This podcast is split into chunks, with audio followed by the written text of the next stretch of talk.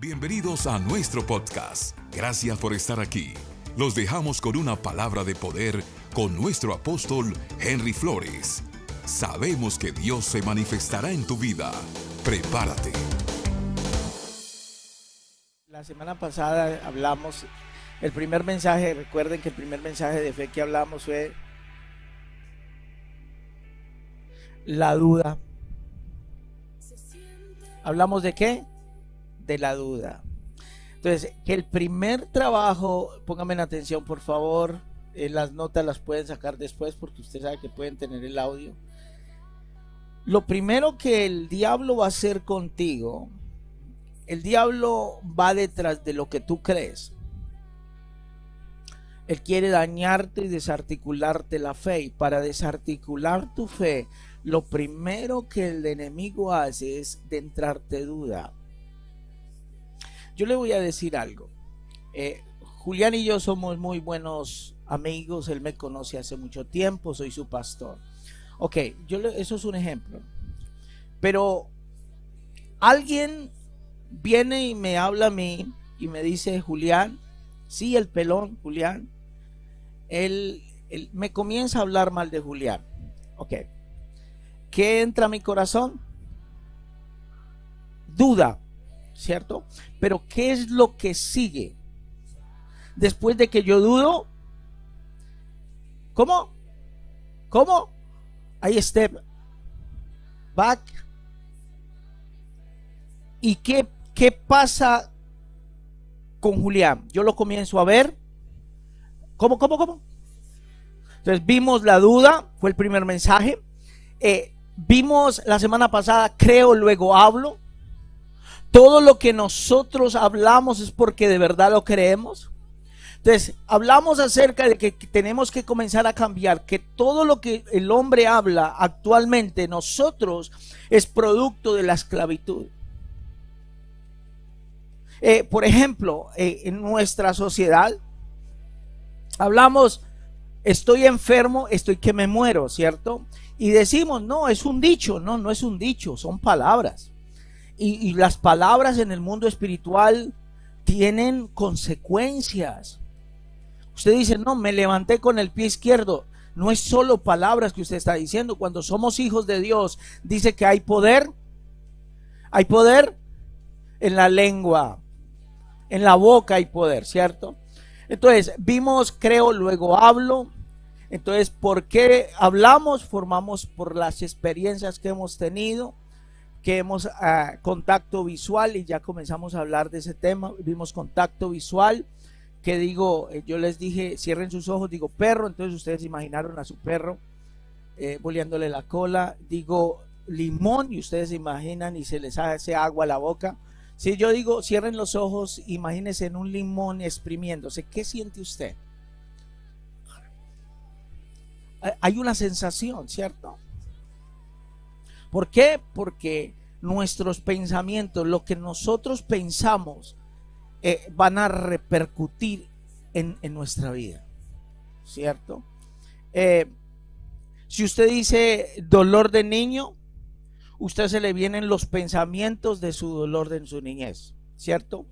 Entonces ahí vimos eh, Éxodo 1.14 cuando dice que ellos los amargaban profundamente. Los egipcios amargaban a, los hijos de Dios. Y dice la palabra que ellos salieron de Egipto, pero la esclavitud iba con ellos. ¿Por qué? Porque no dejaron su esclavitud acá. ¿Ok? E, ellos, ellos no aprendieron a valorar los milagros que Dios había hecho. ¿Cierto? Porque quedaron con una mentalidad esclava. Ok. Hablamos acerca de eh, de, cómo Dios comenzó a tratar de remover su mentalidad. Por eso es muy importante los milagros, hablamos de los milagros, que por eso Dios usó milagros para tratar de demostrarles que Él era más, más alto que su, de su condición y necesidad. Ok, hoy vamos a hablar acerca de sentidos de fe. Entonces, la semana pasada hablamos un poco de lo visual, y hoy vamos a hablar sentidos de fe, el entendimiento espiritual. Yo quiero por favor que me apague la luz. Ah, traten de apagar la luz y, el screen. todas las luces. Gracias. ¿Qué es lo que usted está viendo en este momento? Uh, ¿Usted no ve como que algo en su párpado hizo clic y comenzó a aclararse? En medio de la oscuridad, no de las tinieblas. Tinieblas es otra cosa. Tinieblas es si apagamos todo lo que hay, televisores, cualquier contacto a la luz, ¿cierto? Pero ustedes me están siguiendo que yo estoy predicando. ¿Por qué? No, no, no, ¿por qué? Porque hay un reflejo. Puede prenderla ya, gracias. Porque hay un reflejo que usted está siguiendo. ¿Usted no le ha pasado que cuando usted está en un cuarto y usted apaga la luz, usted por algunos instantes usted no ve nada?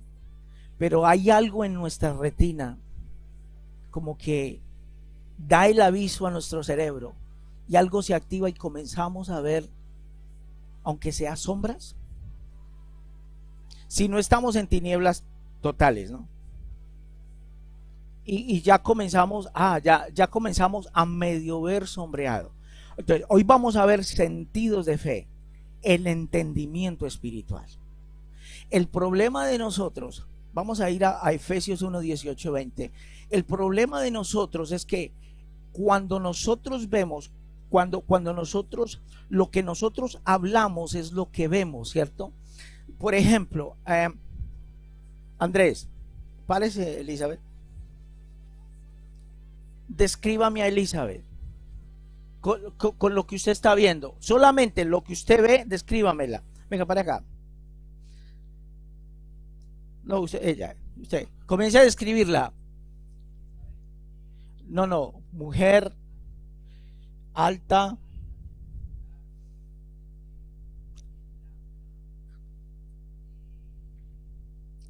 Tenis.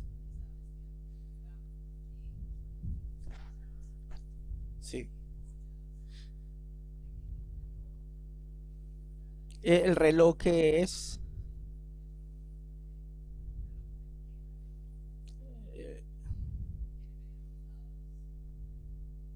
Ok, ya pueden estar. ¿Por qué él llegó a esa conclusión? Espere, ¿por qué llegó a esa conclusión? Ok, porque nuestra vista determina lo que tenemos al frente. porque nos da aviso y nos da las descripciones de lo que tenemos al frente. Entonces mire lo que dice Efesios. Alumbrando qué? Los ojos de vuestro entendimiento, para que sepáis cuál es la esperanza a que Él os ha llamado y cuáles las riquezas de la gloria de su herencia en los santos y cuál la, la supereminente grandeza de su poder para con nosotros los que creemos. ¿Usted sabe por qué no entiende el poder que Dios tiene? Porque las descripciones ópticas que usted le da a su situación son las que usted puede ver, no las que Dios ve. Hay, hay, eh, ¿Dónde está Dios? ¿Dónde está Dios? Dios está aquí, ¿cierto? Arriba, aquí. ¿Cómo ve Dios las cosas? Desde aquí, ¿cierto? ¿Y cómo ve usted las cosas? Desde allá. El problema es que nosotros vemos las cosas alumbrando los ojos de nuestro entendimiento. O sea, nuestra vista, nuestra manera de ver las cosas tiene mucho que ver con la fe que nosotros vamos a adquirir. Ahorita lo vamos a ver. Usted, Dios quiere, por eso dice que nosotros tenemos que poner la posición, puesto los ojos en, ¿cómo, como dice? Puesto, o sea, nuestra fe está ligada a dónde ponemos nuestra mirada. Wow, tremendo. ¿Estamos o no? Estoy dando... Entonces, Digan, digan conmigo, yo, Señor, Señor, póngase sus manitos aquí. Trae luz a mis ojos. quiero que venga entendimiento a mí de tu palabra. En el nombre de Jesús. Amén. Ya va a ver que usted va a entender mejor. Ok.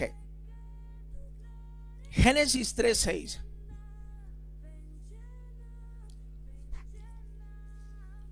Amén.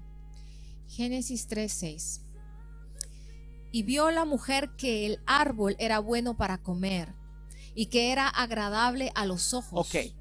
¿Qué fue lo que ella hizo? Cuando el enemigo vino, le metió duda. Lo siguiente que pasó, ¿qué fue? Vio que era bueno. O sea, ella. O sea, que el enemigo lo primero que hizo fue que le cegó el entendimiento para cuando se nos cierra el entendimiento, entonces nosotros vamos a ver conforme el hombre ve, no conforme Dios ve. ¿Por qué ella, la perspectiva de ella, antes de que el enemigo le metiera duda, ¿qué fue lo que ella dijo? De todos los árboles podemos comer. ¿Por qué? Espere, espere. Porque Dios dijo. O sea, ella tenía el entendimiento de lo que Dios había dicho. Espera, espera, espera. Ella tenía el entendimiento de lo que Dios había dicho, pero el enemigo le metió duda. Después de que le metió duda, entonces ella dijo y vio que era bueno para comer. Mire la profecía, es una profecía que está en Isaías, Jesús la replica y los apóstoles vuelven a replicarla. ¿Por qué? Porque tiene que ver mucho con nuestra fe. ¿Dónde estamos cimentados? Jesús dijo, vamos a ir a Isaías 6.10. 6.10. Ya estoy como Moisés. ¿ah? Isaías 6:10. Engruesa el corazón de este pueblo. Espera, gruesa es endurece. Engruesa el corazón de este pueblo y agrava sus oídos. Espere, ¿agrava qué? Sus oídos. Y ciega sus ojos para que no vea con sus ojos ni oiga con sus oídos, ni su corazón entienda, ni se convierta y haya para él sanidad. Pero siga leyendo. 11. Vamos a ir a Mateo 13, 13. Mateo 13. Jesús replica la misma profecía, pero ahí va una añadidura. Amén. Mateo 13, 13 al 17. Ellos, eh, escuche, ellos a raíz de la dureza del corazón no podían ver ni podían oír, pero no en sentidos naturales, en sentidos Usted no ha hablado con gente que usted trata de explicárselo y no entiende, hermano. ¿Es por qué? Si no, hermano, si una persona no oye a Dios, mucho menos a usted. Usted le puede dar con toda. Dice, le voy a contar mi... No, hermano, ni con testimonio, ni con martillo, ni pica, ni pala. Duros. Entonces, ¿qué es lo que Dios hace? Tiene que ablandar el corazón de la persona. ¿Y cómo lo ablanda? Siga, sigue leyendo. Amén. Mateo 13, 13. Porque por eso les hablo por parábolas, porque viendo no ven, y oyendo no oyen ni entienden. De manera que se cumple en ellos la profecía de Isaías que dijo, de oído oiréis y no entenderéis, y viendo veréis y no percibiréis. Entonces, el oído nos da la instrucción y la vista nos da el percibir. Que eso fue lo que hicimos con Andrés. Andrés vio y percibió. A no ser que el hombre sea daltónico, ¿sí o no? Que el verde lo ve rojo y el rojo verde o algo así. Azul. Y siga leyendo. Porque el corazón de este pueblo se ha engrosado y con los oídos oyen pesadamente. Grosado es endurecido. Y han cerrado sus ojos para que no vean con los ojos y oigan con los oídos y con el corazón entiendan y se conviertan. ¿Cómo entendemos? ¿Con él? ¿Con los ojos de él? Siga leyendo, pero ahí Jesús dice algo poderoso. Y yo lo sané, y yo lo sané. Pero bienaventurados vuestros ojos, porque ven, y vuestros oídos, porque oyen. Porque de cierto os digo que muchos profetas y justos desearon ver lo que veis y no lo vieron, y oír lo que oís y no lo oyeron. O sea, mire lo que Jesús está diciendo, que si nosotros viéramos con nuestros ojos y oyéramos con los oídos, nos convertiríamos y nos sanaríamos. Pero Jesús está hablando de, del Espíritu, del Espíritu que nos puede, que nos permite ver. Para, para usted, para usted ejercitar fe, y eso lo hemos visto todos estos años acá. ¿Sí?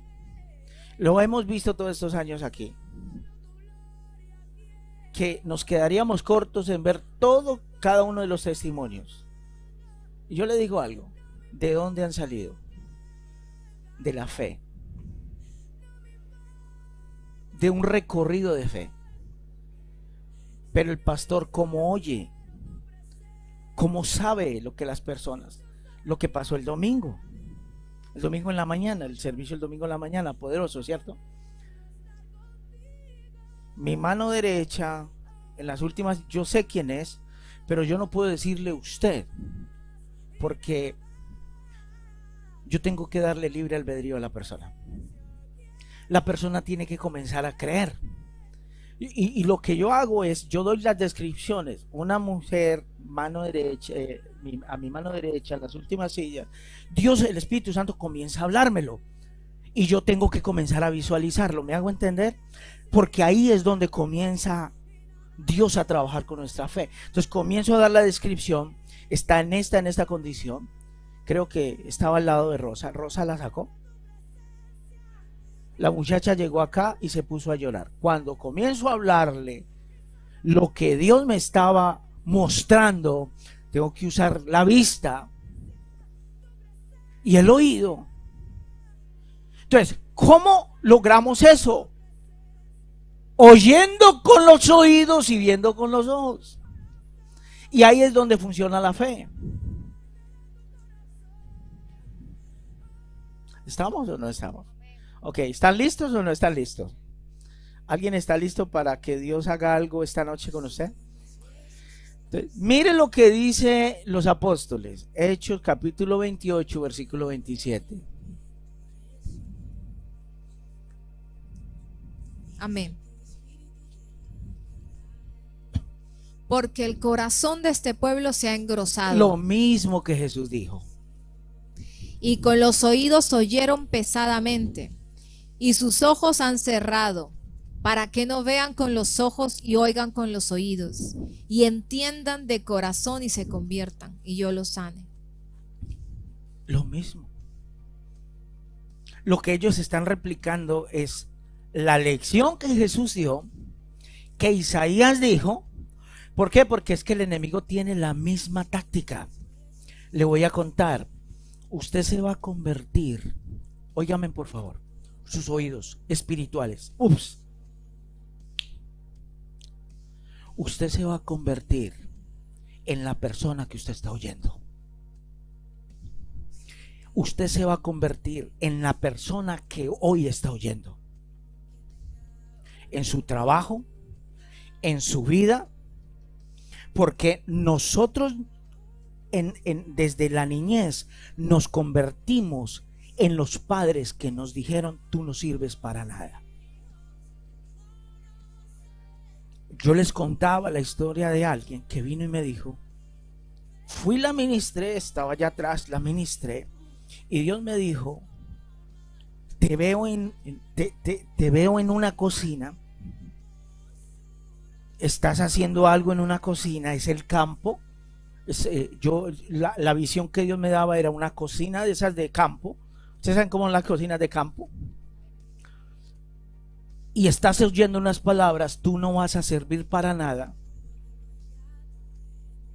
Tú vas a servir solamente para estar metida en la cocina. Cuando le digo eso, ella soltó a llorar. Y cuando terminé me dijo, apóstol, es exactamente lo que mi papá me decía. ¿Me hago entender? Usted se va a convertir y algo está en el subconsciente suyo porque usted es el producto de lo que usted oye y ve. ¿Y cómo, y pastor, pero cómo hacemos para revertir eso? Ver con los ojos y oír con los oídos. ¿Cuál es el de Dios? Aquello que estamos oyendo y viendo estará influenciando en nuestra fe. ¿Con quién tú hablaste hace media hora? Que te bajoneó, que te quitó la fe. Usted tiene que deshacerse de aquello y de aquellas personas que le afectan su manera de pensar y de ser con Dios. Que cada vez que usted piensa en esa persona, le viene tristeza a su corazón. Y usted lo estaba pensando esta tarde.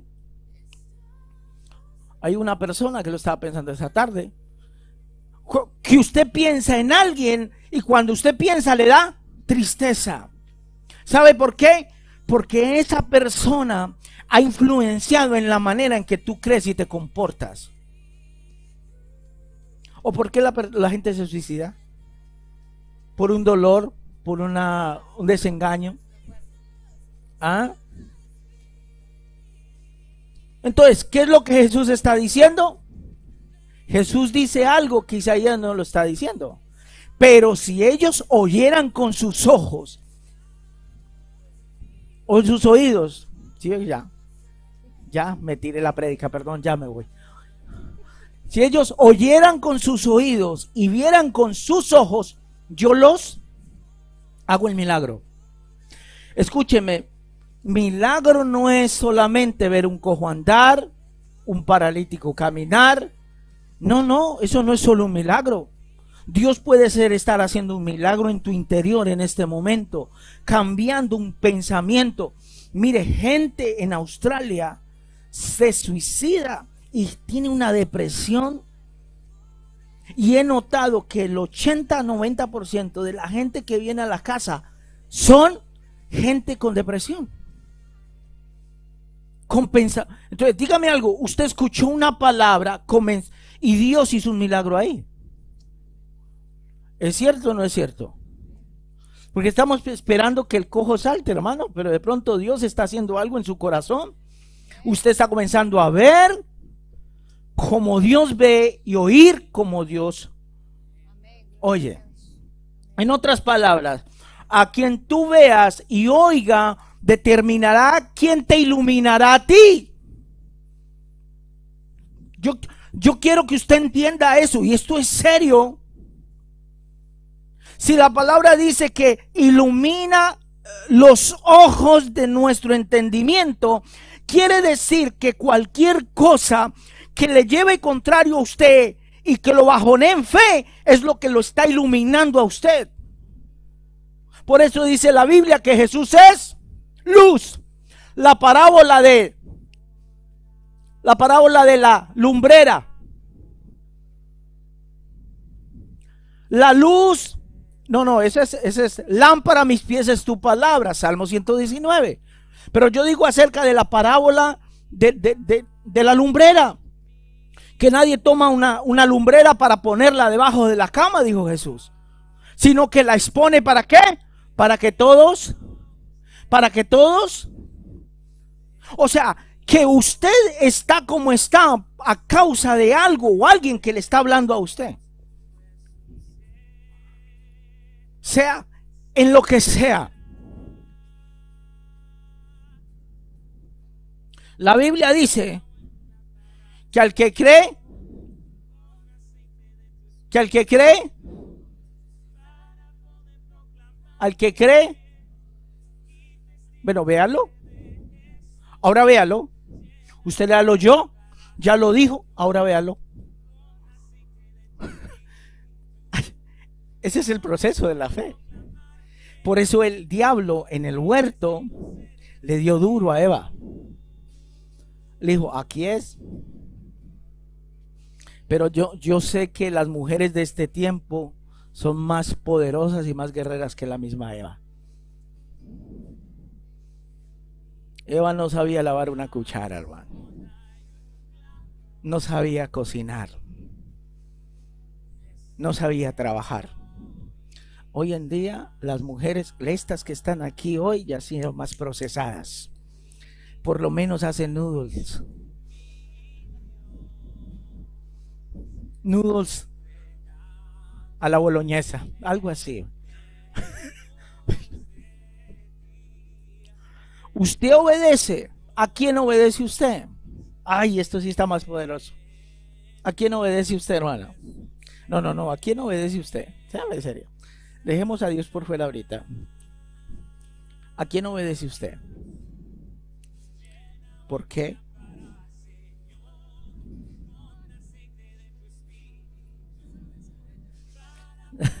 Este la dejó hizo quedar mal. Así es. ¿A quién obedece usted? Pero dígalo fuerte. Eso, a mami. ¿Por qué? ¿Por qué? Ah, o sea que el que te habla a ti y tú le obedeces se convierte en tu autoridad. En el momento en que Eva vio que era bueno para comer y después más adelante cuando ya la embarró, cuando ya comieron, Adán y Eva la embarró, entonces dice la Biblia, ahí si quiere lo lee, tres versículos más adelante dice, ¿quién les mostró que estaban desnudos? Ellos bebieron. No había maldad. No había maldad. Mire ahora en el verano. Las mujeres salen semidesnudas, con cacheteros en la calle. ¿Usted cómo las ve? Normales. Dígale a esos hombres usted,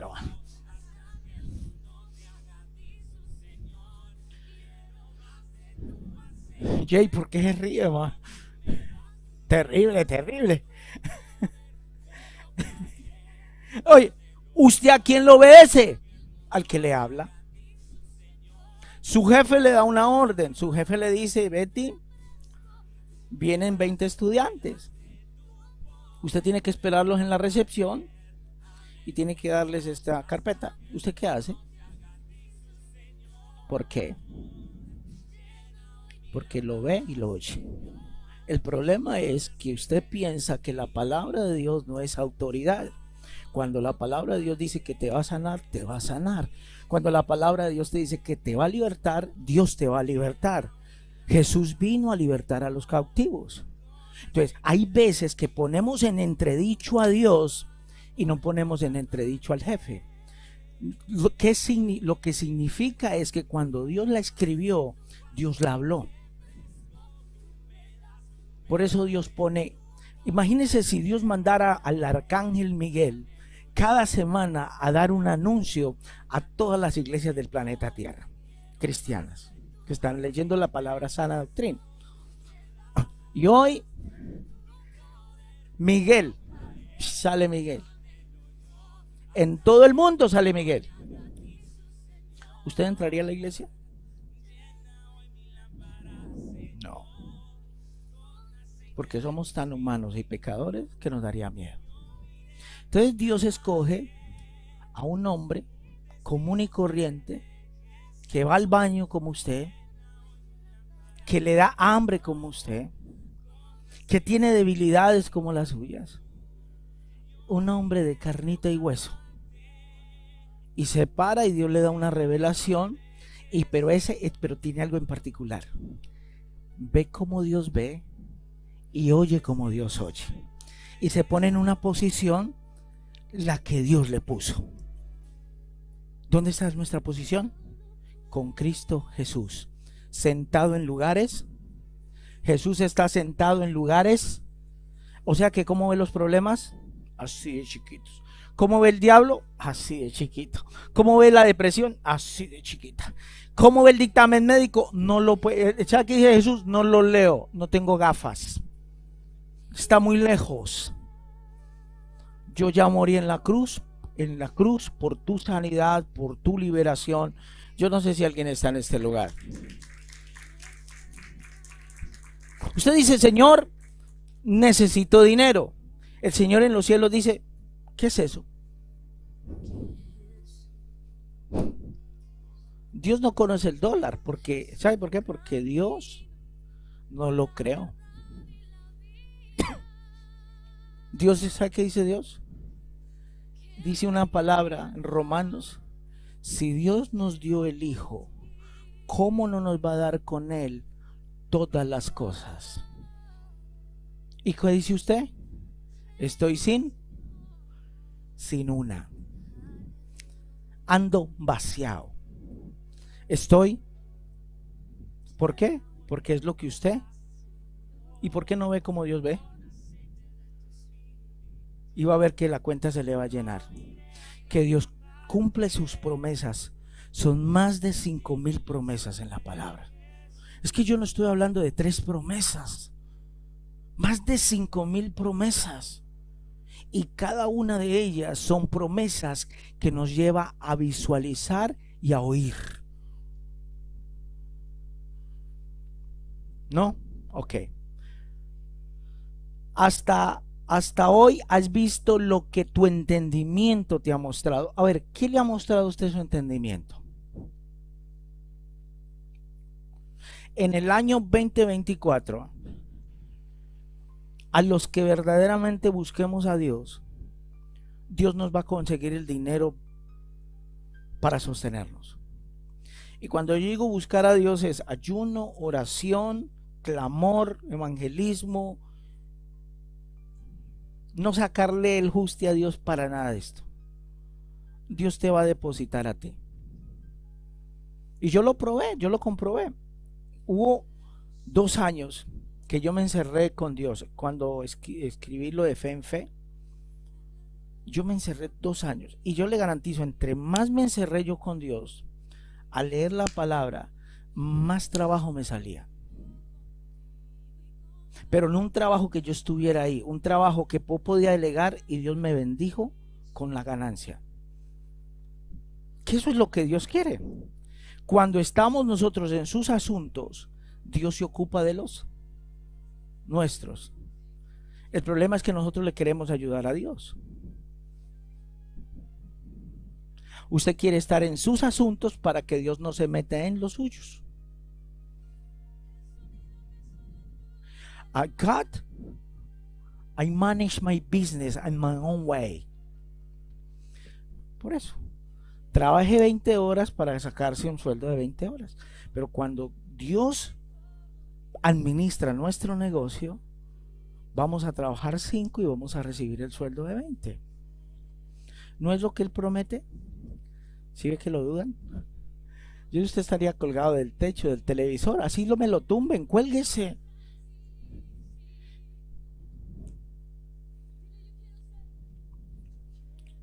Ok. ¿Cuál es, cuál ha sido el fruto de tu entendimiento?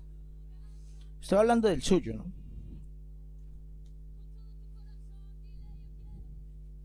Que usted se ha quedado con los logros a medias, los sueños a medias.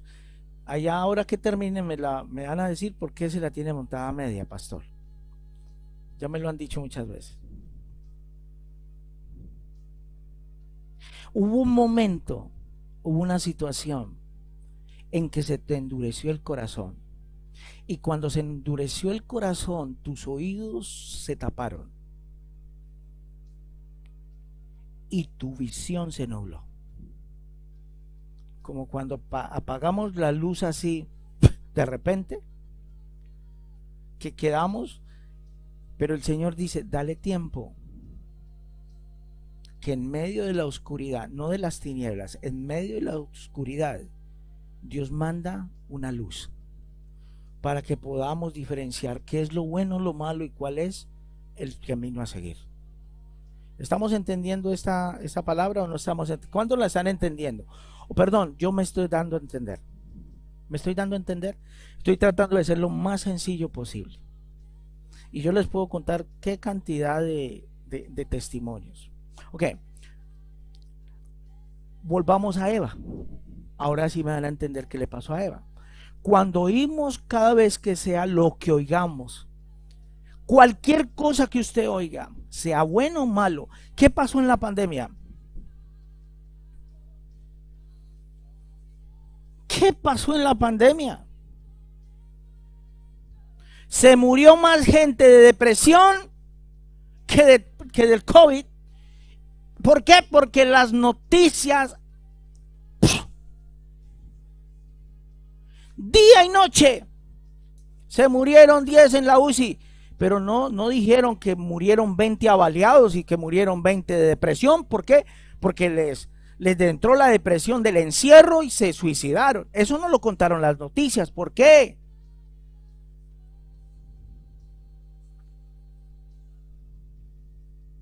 Hello. ¿Por qué? Y nosotros, palabra, palabra, no se preocupen, palabra, palabra. Cuando usted le dijeron algo negativo de Dios, ¿usted cómo reacciona?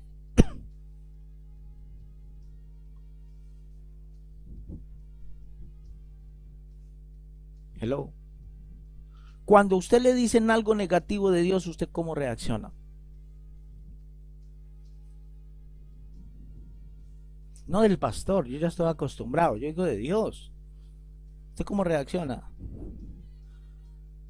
Yo me quedé callado para no entrar. para no entrar. Eso fue lo que hizo Eva. Eva se quedó. ¿eh? Y por usted no entrar en discusión, hay un momento, hay un momento que usted va a terminar más tonto que el tonto que le está diciendo. O sea, que van a quedar así.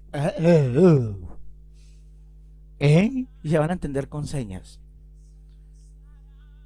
Porque hay gente que dice, los milagros no existen. Y eso contamina nuestro espíritu. Ni por chiste se le ocurra. Todo el ministerio de Jesús de Génesis hasta Apocalipsis, la Biblia es a base de milagros. Cuando Dios partió el mar, ¿ahí usted no vio un milagro? Cuando Dios puso las estrellas en el firmamento, ¿ahí usted no vio un milagro? Cuando Dios sopló sobre el barro, hizo el hombre, ¿usted no ve un milagro ahí? No se deje contaminar lo que usted cree. Y eso fue lo que le pasó a Eva. Eva dijo, ah, yo no entro en discusiones, hágale. ¿Ustedes creen que Eva no sabía que la serpiente, o sea, el diablo se incorporó en la serpiente era mala? Ella sí sabía. Ella simplemente le dijo, bueno, como me cancelaron la telenovela, entonces...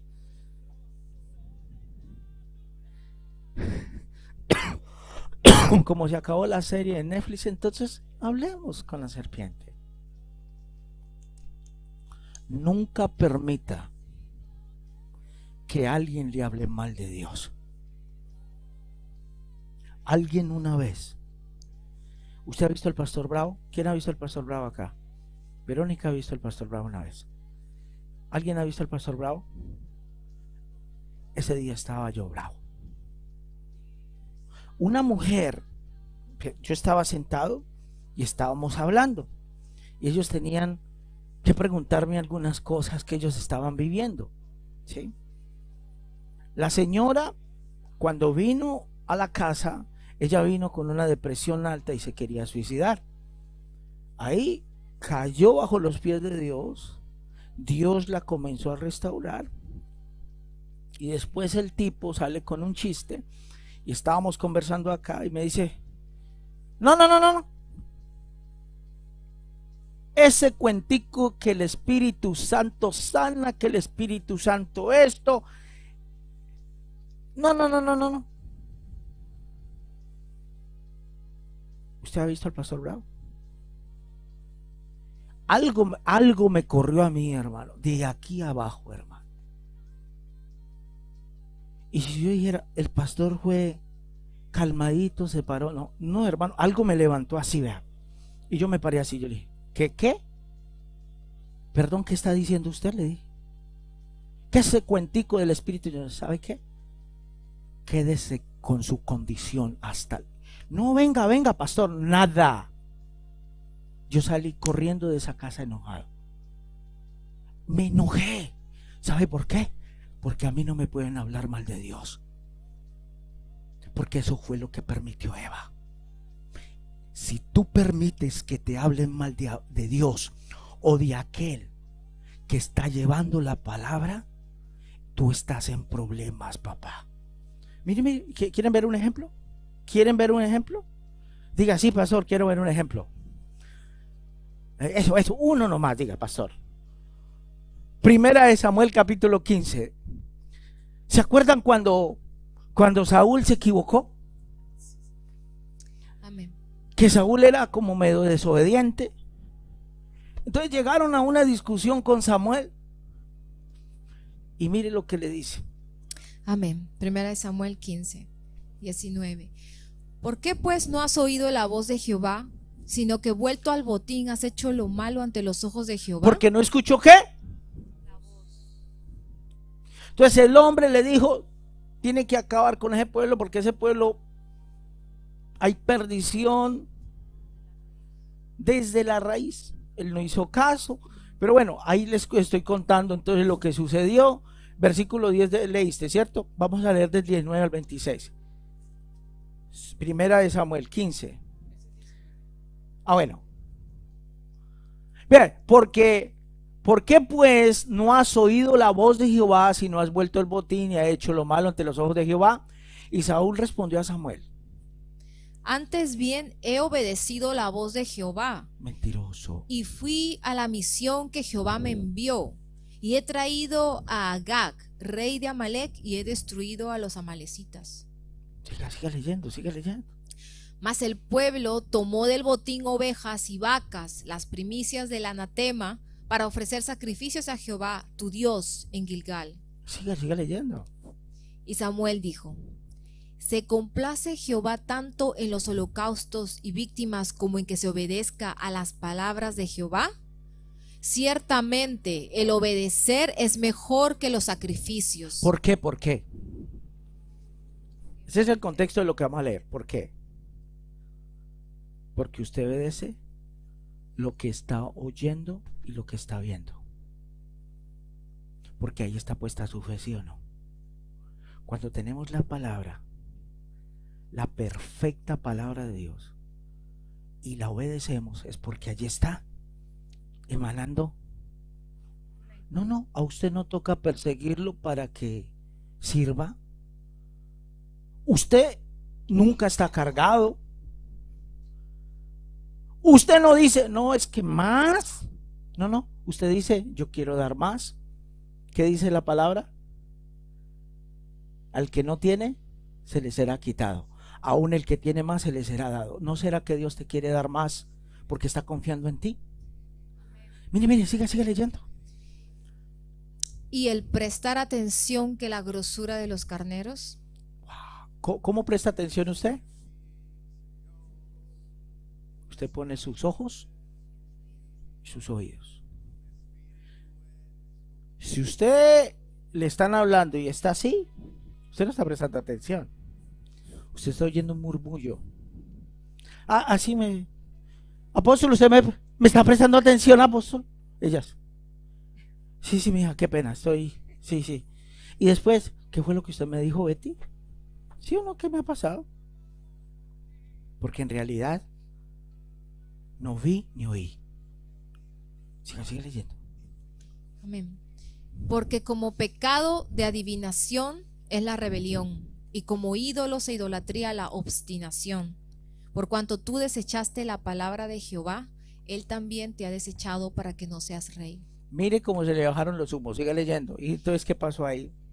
Entonces Saúl dijo a Samuel. Ah, ahora hasta ahí. Ah, Saúl dijo, ah, excuse me. Ya no soy rey. Ya no soy el ungido. Yo he pecado, pues he quebrantado el mandamiento de Jehová y tus palabras. ¿Desechó qué? ¿La palabra de quién? Del profeta.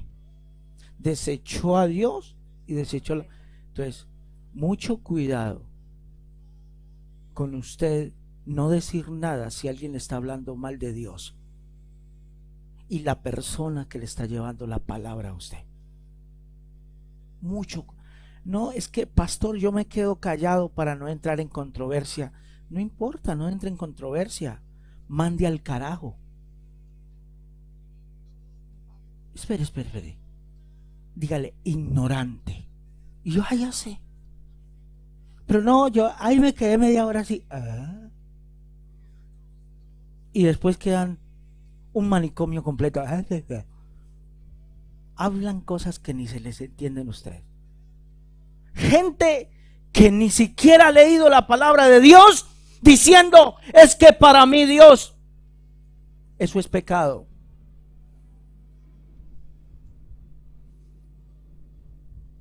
Dígale, ignorante. Vaya y estudia y lea. Hasta luego. No, pero venga, pero no, nada. No deje que alguien diga que Dios no hace milagros. No deje que alguien diga que su problema es más grande que su Dios. No permita que el médico le diga que usted se va a morir. Dígale, usted tiene tres meses de vida. Ok, doctor, hasta luego. Pero ¿para dónde va? Voy a consultar una segunda opinión. That's it. Pero, ay, lo escucho, lo oí. Ay, y me voy a morir, pastor. Así llegó una vez alguien por ahí. Que es que estoy de médico en médico. De especialista. Y yo le digo, ¿qué? ¿Qué? Con razón la cara que usted tiene. Le digo, sí, es que voy de médico en médico y especialista. Gloria a Dios por los médicos, hermano. Gloria a Dios por los hospitales. Yo no estoy diciendo nada malo de ellos. Lo que me da tristeza es gente de la palabra que le sigue la corriente, hermano. Gloria a Dios por los hospitales porque están llenos de incrédulos. Y sanan, ellos sanan como pueden con los medios humanos como pueden. Pero hay veces que ellos dicen, no sabemos qué le está pasando. No encontramos qué es lo que usted está pasando. Yo sí sé quién sabe. Y usted vuelve a otro especialista, que porque este especialista dijo que no sabía. Entonces voy a otro. No, no, pare, pare, pare, hermano, pare, hermano. Ya lo desperté. Pare. Váyase a su creador. De donde emana su fe. El que lo parió a usted, el que lo ha sanado, restaurado y cambiado a usted, vuelva a la palabra. El problema de Eva fue que se puso a escuchar una chorro de mentiras y tonterías que el diablo estaba diciendo. Porque el diablo tiene la misma táctica, hermano. La misma. Y el diablo te dice, tú no lo puedes, pero el Señor dice, todo lo puedo en Cristo. Porque si Cristo murió, tú lo puedes hacer. El diablo te dice, tú viniste a Australia a perder el tiempo. Mentira, hermano. El Señor dijo, te traje de los confines de la tierra y vete al lugar que te voy a mostrar deja tus parientes, tu familia y te voy a llegar a una tierra que fluye leche y miel. Pero para mí no, pastor, sí va a fluir leche y miel. Despierte. No le escuche más al diablo. No, que es que pastor. Es que si yo le contara lo que yo he sufrido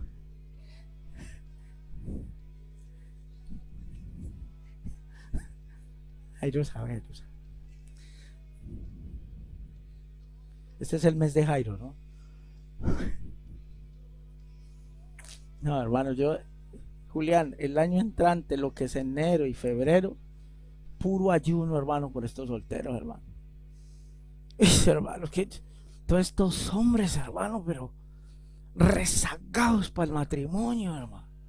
Y yo, yo, le dije al Señor, yo vamos a clavar rodillas, hermano. Así que de así, hermano, en un palito, hermano. Pero que se me casan, se me casan. Entonces, muchachas, no, el problema no son ustedes. El problema son ellos que no se quieren casar.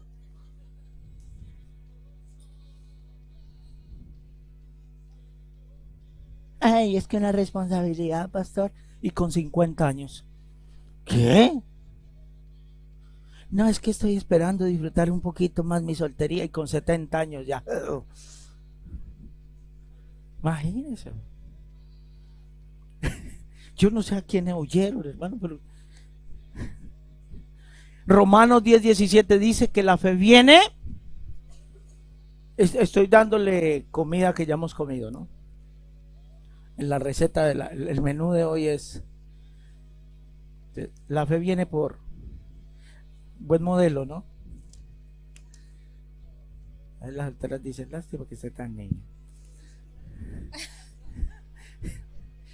Andrés soltó la carcajada. Sí. La fe viene por el oír. Y el oír por la palabra de Dios. Y la versión, la versión, la versión de David dice el oír la palabra de Cristo. Que viene. La fe viene. Pero usted la puede rechazar. ¿Sí? ¿Sí, Vero? Sí. pero tiene el síndrome del guitarrista.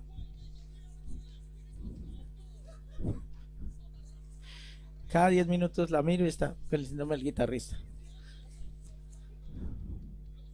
Mírala y verá, mira, obsérvala, Alex, y me dice que no, grábela. Eso es que tiene. Génesis 3:11. ¿Quién les dijo que estaban desnudos? Cuando nosotros dejamos la palabra de Dios, se corta la fuente, se corta la fuente, se corta la fuente. Y la Biblia dice, y fueron abiertos sus ojos. O sea que con qué ojos ellos veían. Con los ojos del entendimiento. Ahora se cegaron sus ojos y comenzaron a ver, ay, yo no, yo nunca había visto un desierto. Ellos estaban en el huerto, un sitio espiritual. Y dice que la palabra que cuando fueron expulsados fue colocado un ángel con una espada desenvainada que les decía, ellos querían regresar. Dijeron, ah, ah, no pueden. Porque fueron abiertos sus ojos. Ahí dicen la palabra, yo no le estoy inventando. Entonces, ellos comenzaron a ver el desierto que tenían que plantar. Cuando nosotros vemos con los ojos de Dios, nosotros vemos con eso se llama fe. Porque fe es la certeza de lo que se espera, la convicción de lo que no podemos ver. Eso hablamos la próxima semana. ¿Ahí estamos o no? ¿Me dan 20 minutos para terminar? ¿Ah? No, muchos hicieron mala cara. ¿José ya comió? Ok. Hay mamarrachos que dicen, hay mamarrachos que dicen, sí, mamarrachos que dicen, que Dios no dijo lo que dijo, que no dijo lo que quiso decir. Y, hay mamarrachos que dicen, Dios ya no puede hacer milagros. Inventan doctrinas, hermano. No, no, Dios es el mismo ayer, hoy, por los siglos de los siglos. Ok. A través de la vida de Jesús, los apóstoles y Jesús tenían la facultad de ver cosas que nosotros en lo natural no podemos ver. Jesús le enseñó a sus discípulos, ¿cierto? Aquí nos va a tocar leer un poco. Lucas 5, 15, 5, 15 al 23. Hechos 14, 9 y Marcos 2, el 1 al 7.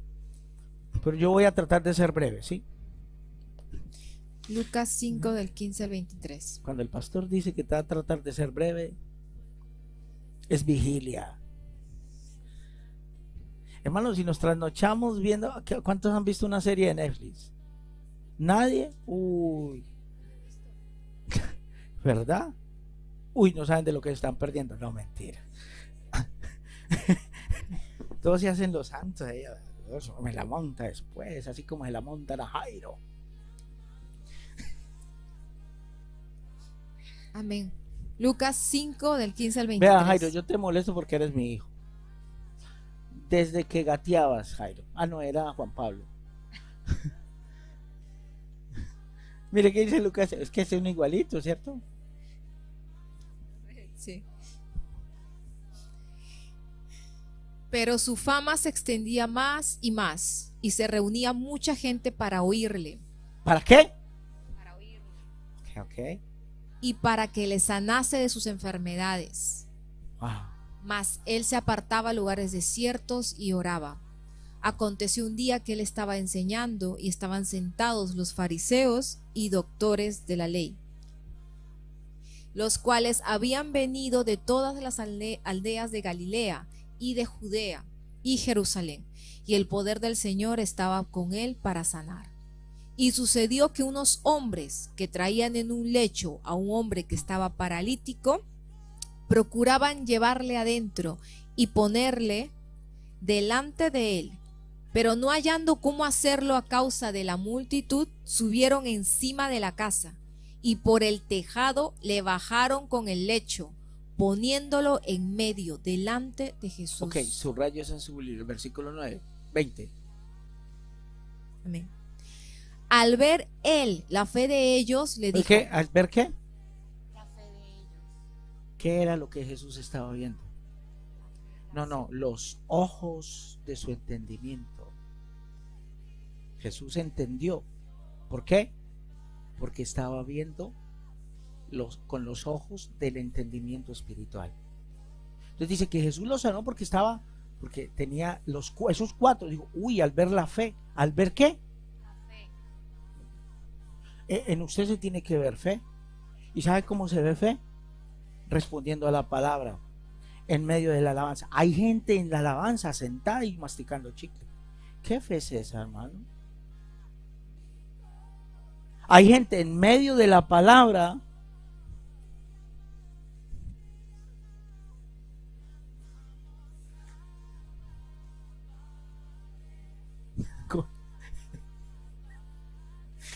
Alexis barrado. No, no, no, no. Cuando usted está atento, cuando usted está con los ojos abiertos. No, pero es que es tan religioso, como que amén, pastor, y aplauso. Imagínese que yo tengo que pedirle a usted que aplauda.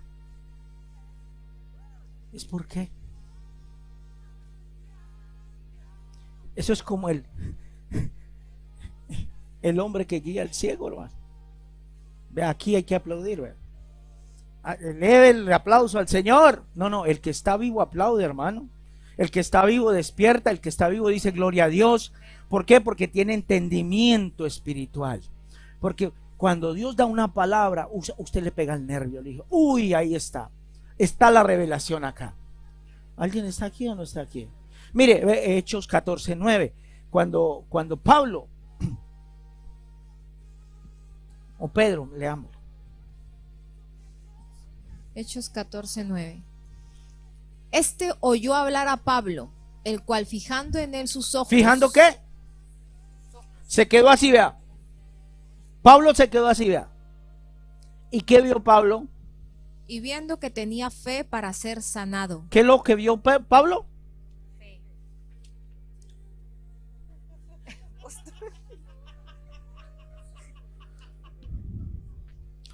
Eso es una revelación poderosa.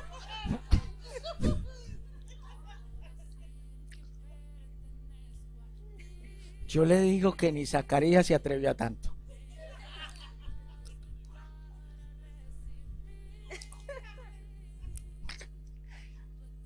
Ella cogió lo profético. Trato de discernirlo. ¿Qué fue lo que Pablo vio? Espere, espere, el hombre, espere, el hombre estaba paralítico. El hombre no se movía. Pero ¿cómo Pablo vio que tenía fe? El hombre se movía en su sillita, hermano. El hombre gritaba desde su silla.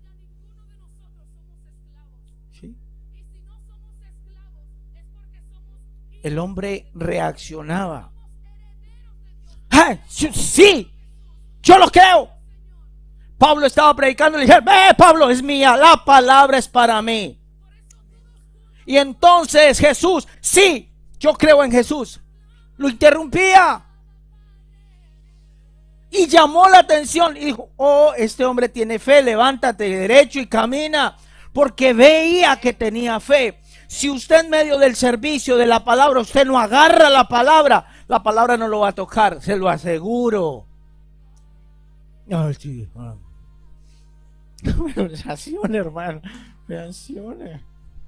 Mateo capítulo 8, 10. Cuando Jesús, que lo compartí la semana pasada, cuando Jesús vio la fe del cinturión, ¿qué dijo? Hermana dice, para no llegar a revelaciones extrañas, yo no me acuerdo.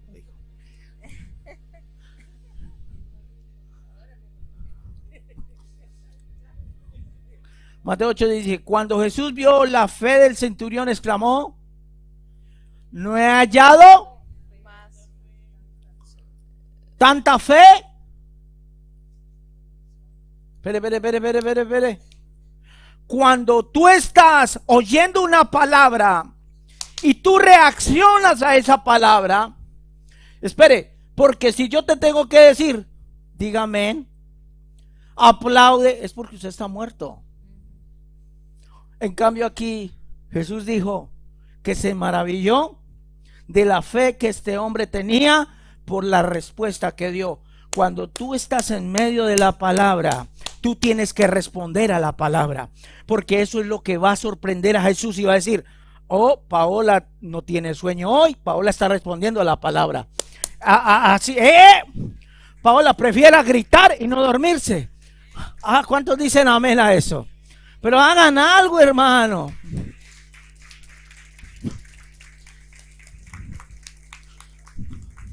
Paola diga anotado. ¿Y por qué mira a Verónica? ¿Por qué mira a Verónica? le está diciendo con esa mirada, le dice, en la casa arreglamos. Lucas 8:25, en el momento de la tormenta, ¿dónde estaba la fe de ellos?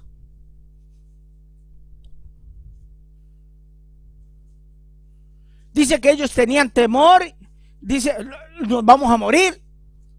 Cuando Jesús se levantó, lo despertaron. A, uno le da rabia que lo, que lo despierten, ¿cierto? ¿A cuánto le dan rabia que lo despierten cuando está durmiendo? Eh? Laura se ve que es dormilona, sí. ¿Cierto que sí? ¿Le gusta dormir? ¿A Dolly le gusta dormir? ¿Y le da rabia que la despierten? Oye, mamá, ¿Cómo es, cómo es que su cédula? Pero no podías esperar. Es para allá. No, mamá, cuando te despiertes. ¿No es cierto o no es cierto? ¿A cuánto les gusta que lo despierten? A Jesús no le gustaba que lo despertaran. ¿Sabe por qué? No. A Jesús le gustaba dormir. La cosa es que aprovechaba bien el tiempo. Lo que pasa es que usted no duerme ni yo dormimos por estar pensando en el trabajo y las ocupaciones del mundo. Jesús no dormía, bajaba las noches en vigilia, orando y buscando al Padre. O sea que cuando Jesús dormía, dormía. Cuando dice que Jesús se apartaba, a dos cosas, a orar y a descansar y en ese momento estaba durmiendo. Y lo despertaron. Y Jesús se levantó enojado. Claro, ahora entiendo.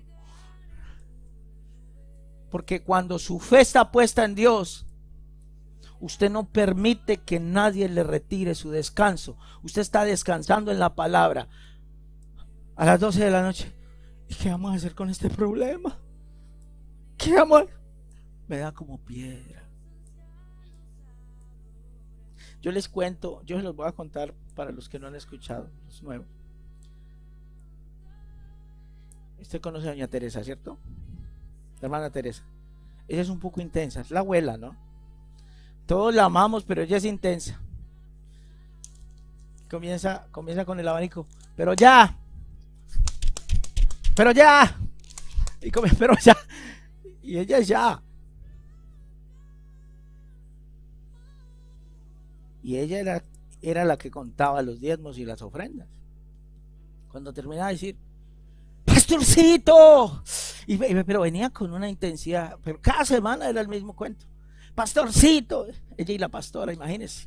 Pastorcito, usted no entiende. Este mes no va a alcanzar para pagar este edificio. ¿Usted qué, qué, qué se metió? Así me las aguanté como dos meses, hermano.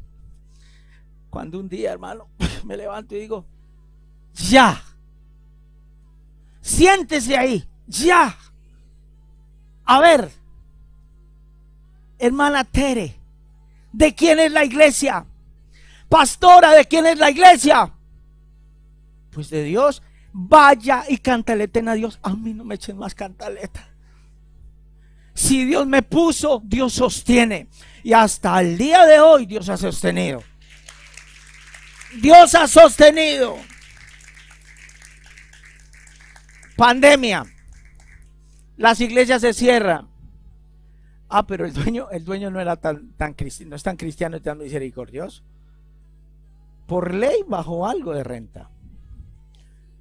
De nueve mil bajó como mil dólares, algo así, o tres mil dólares, no sé. Yo ni escuché esas noticias. En el último servicio acá, se acercan. Apóstol, apóstol, no se vaya, venga, yo quiero que usted me bendiga mi diezmo. No, pues póngalo allá, que Dios se lo bendiga. No, bendígalo usted. Entonces yo, bueno, hermano, le bendigo el diezmo.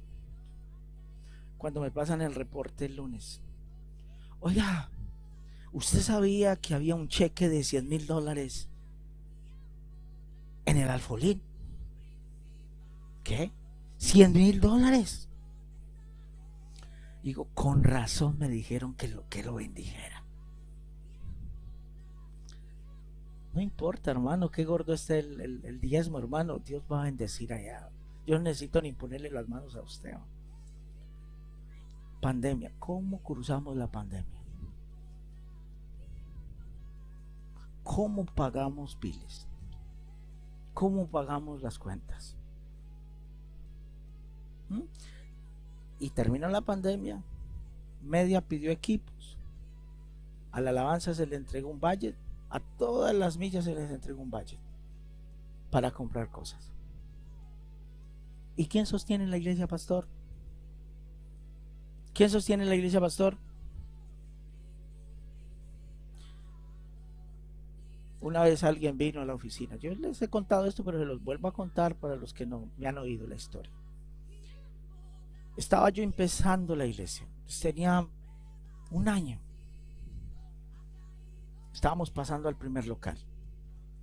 La renta ahí eran como 500 dólares a la semana, 550 dólares a la semana. Pero la fe no nos daba para tanto. El bono de ese lugar, no, no, y a mí no me da vergüenza contarlo. El bono de ese lugar, hermano, saque las alcancías y póngalas en el banco. De verdad. Que me da vergüenza hasta contarlo, ¿no?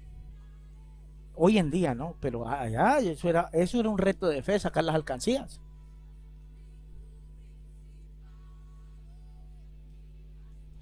Y allí comenzó Dios a trabajar con nosotros.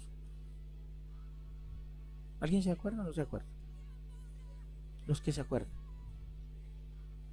allá en, en la 484 de la Canterbury Road. Allá donde Verónica andaba con los zapatos de tacón en, en el bolso. ella lo contó, ella lo contó, ya. Apenas estábamos levantando el liderazgo. Y vino una pareja. Líderes, los espirituales. Si usted no predica, así carepelado, con la lágrima acá me dijeron, si usted no predica lo que nosotros le digamos que tiene que predicar, así carepelado, y no es mentira. Aquí no hay diezmadores, aquí no hay nada. Nosotros somos los que aportamos.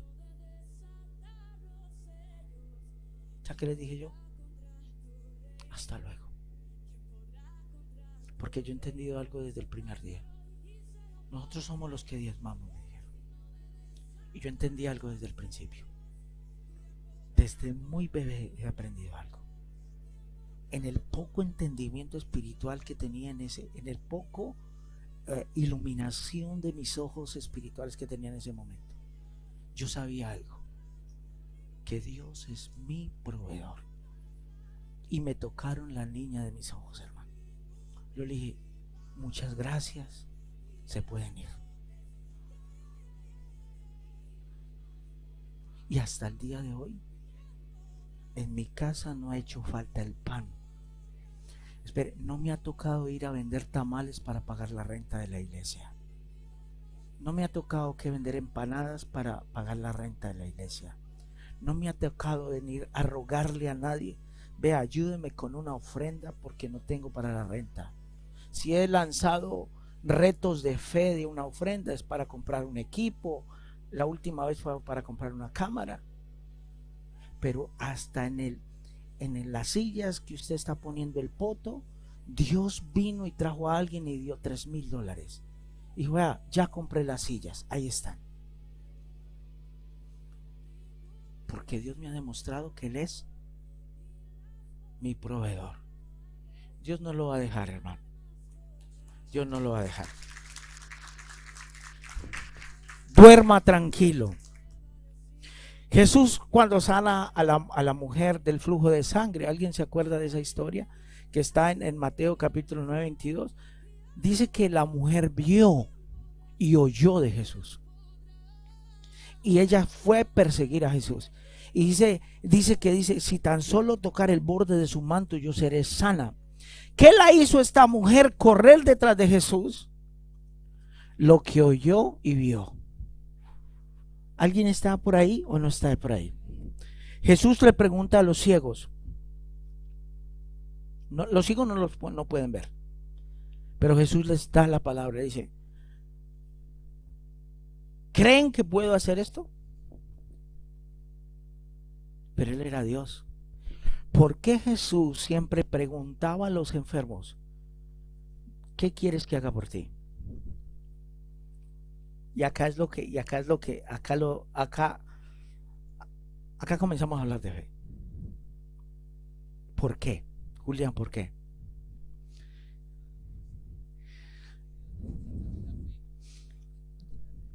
No. Dios quiere despertar no, todavía no.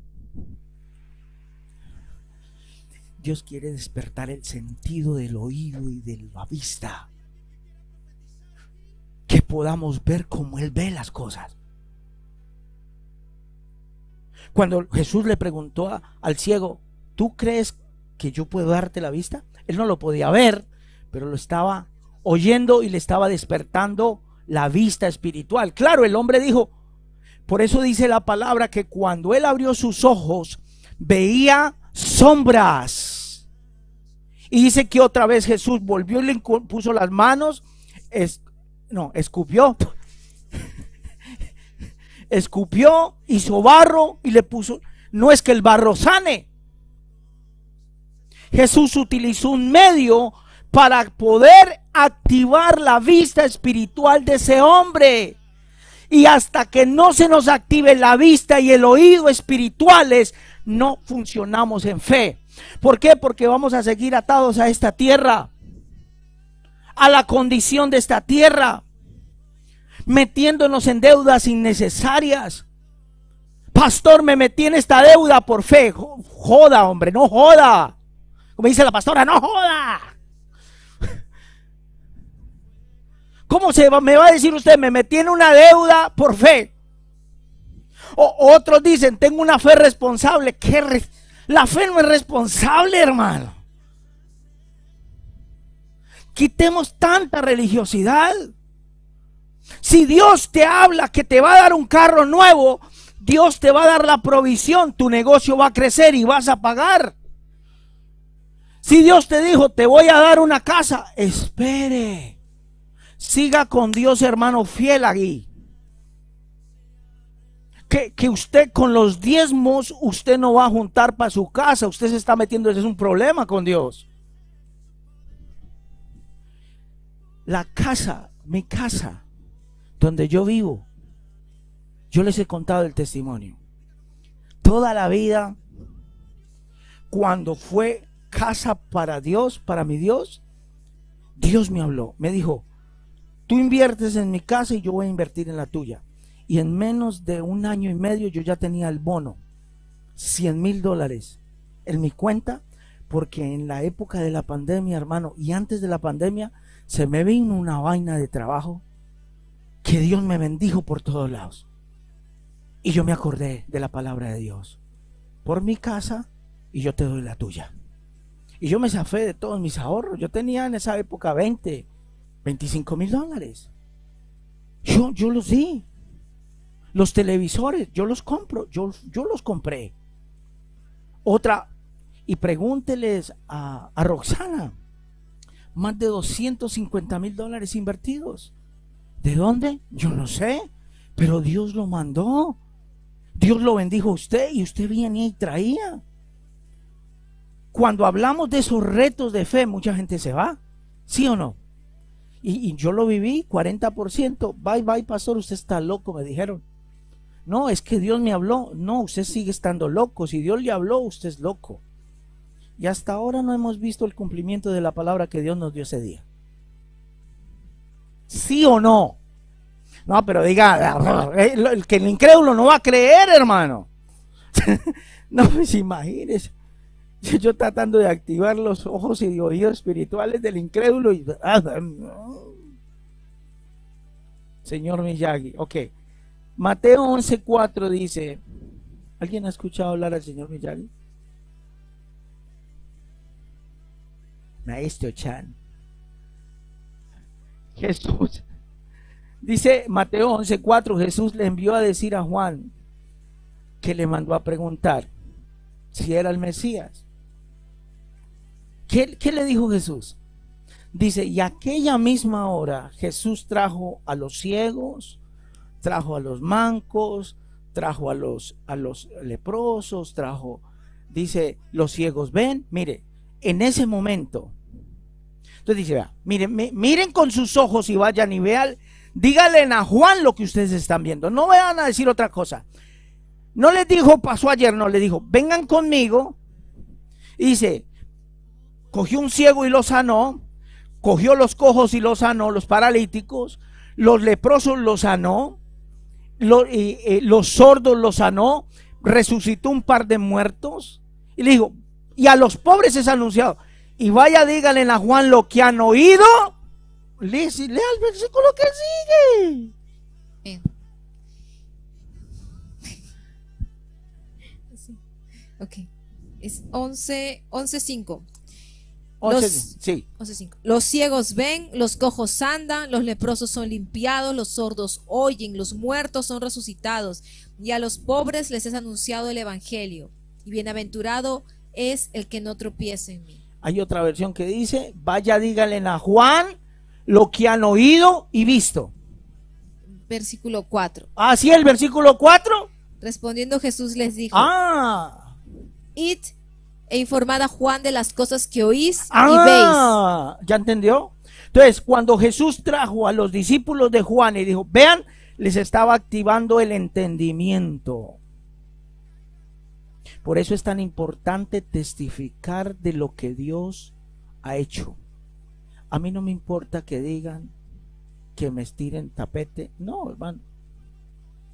No me está importando ni que hablen mal de mí. Entonces, cuando usted corre al altar y dice, yo llegué y el pastor dio una palabra, porque recuerden lo que le dijo Saúl, he desechado tus palabras y he desechado el mandamiento de Jehová. Usted no desecha la palabra. Yo vine en esta condición. Miren, El diablo es tonto. ¿Sabe qué le dice el diablo a la gente? No testifiques porque van a saber tu vida. Mentira del diablo, espéreme. Usted corre aquí al altar y dice, yo estaba en esta condición, el pastor Dios le, dio una palabra de ciencia y profética, y, esto pasó en mi vida y eso estaba pasando en mi vida. ¿Sabe qué pasa en el mundo espiritual? Se comienzan a activar los sentidos de fe. ¿Sabe por qué? Vosotros le habéis vencido por la palabra. Cuando usted se guarda el testimonio, ¿sabe qué está haciendo? El diablo está así. Sigue ciego. Sigue ciega. Sigue así porque el diablo le metió a usted. Es que el hombre que está allá le van a echar flores, por si acaso es mi apellido, ¿no? Pero a ese hombre le van a echar flores. Él, él quiere enaltecerse. No, hermano. Yo no sufro ese mal. Yo estoy aquí para exaltar el nombre de Jesús. Y cada que hay un milagro ahí, yo digo, oh, Dios quien lo hizo. Yo no hago milagros. Porque el día que yo diga que yo hago milagros, hermano, hay problemas graves. ¿Cuántos dicen amén? Ok, ya, ya terminé, ya terminé. Cuando llegamos a la casa de Dios, no importa cuántos años conocemos a Dios, no importa cuántos años llevemos en la iglesia, hay gente en la iglesia muerta que no oye ni ve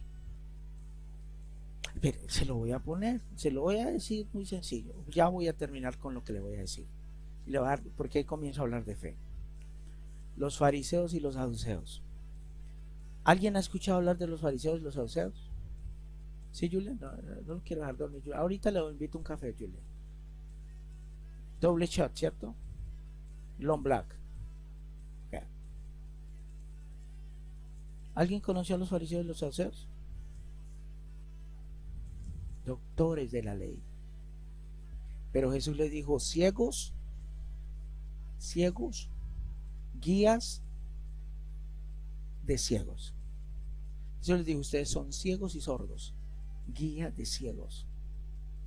Y si dos ciegos van, los dos van a caer en el ocho. Así dijo Jesús. Porque ellos no tenían el entendimiento. Sabían la letra, pero el entendimiento no se ha despertado. ¿Sabe qué va a pasar este año 2024? Los ojos del entendimiento se van a despertar. Y usted va a poder, hermano, ver su vida, va a poder ver las bendiciones como llegan. Pastor, ¿usted cómo hace para saber la vida de una persona? Dios me la muestra. ¿Yo cómo se lo voy a explicar a usted? Dígame cómo se lo voy a explicar. Es como si yo le dijera, vea, yo veo el libro de Baldor, hermano, y me dan ganas de, me dan ganas de vomitar, hermano. Yo no entiendo eso. Poco de jeroglíficos. Y así es el mundo espiritual. Yo he comenzado a caminar por caminos que yo mismo estoy caminando, hermano. Ahora para decirle a usted es así. Yo lo puedo llevar hasta donde yo, yo, yo voy, hermano. ¿Me hago entender? Y le puede decir, vea, haga esto, pero si usted no le quiere hacer, hermano, pues, ¿qué podemos hacer? ¿Cuántos dicen amén a eso? Entonces, eh, en estas próximas dos semanas que nos quedan, vamos a... ¿Cuándo hay descanso de martes? El 24 y el 31, ¿cierto? ¿Ah? Yes, of course, of course.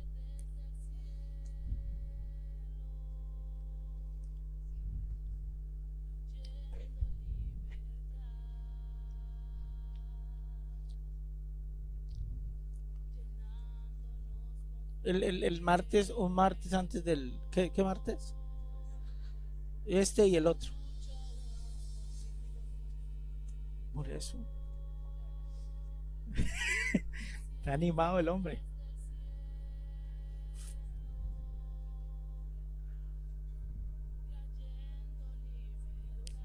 ¿Cuántos quieren activar sus, oídos y sus ojos espirituales? Entonces vamos a venir el qué? El 5 y el 12. No voy a descansar este martes. Tenemos planes poderosos allá con, con Media. Estamos organizando un estudio arriba para un podcast. Eh, yo estoy saliendo de mi lot. Y cuando digo de mi lot es puede ser una bendición, pero se convirtió en mi lote. Entonces, y el año entrante voy a tener, tener, tengo que tener más tiempo para Dios. A mí las bendiciones no me pueden obstruir el tiempo que es de Dios. Sí. Yo les dije, yo puedo tener mucho dinero, puedo tener dinero en el banco, puedo tener trabajo, pero yo sin Dios. Dios me dejó me dejó sentir un día sin su presencia. Y usted sabe cómo me sentí yo. Y yo sé que usted lo vio. Porque ese día yo estaba, Dios me dijo, voy a dejarte sentir un día sin mi presencia. Yo subí a predicar seco. Y me arrodillé en casa y le dije, Señor, si tú no vas conmigo, yo no voy yo no voy. Moisés era tan humano. Esos, todos los profetas eran tan humanos. Elías dice que era un hombre sujeto a pasiones iguales a las vuestras. Incrédulo. Pero usted sin Dios y yo sin Dios. Yo no me imagino. ¿Cómo la gente se acostumbra sin estar sin Dios? Gracias por permanecer hasta el final. Que el Señor selle esta palabra en tu vida. Comparte el mensaje y búscanos en las redes sociales. Estamos en Instagram, Facebook, YouTube. Quédate conectado en cada mensaje. Bendiciones.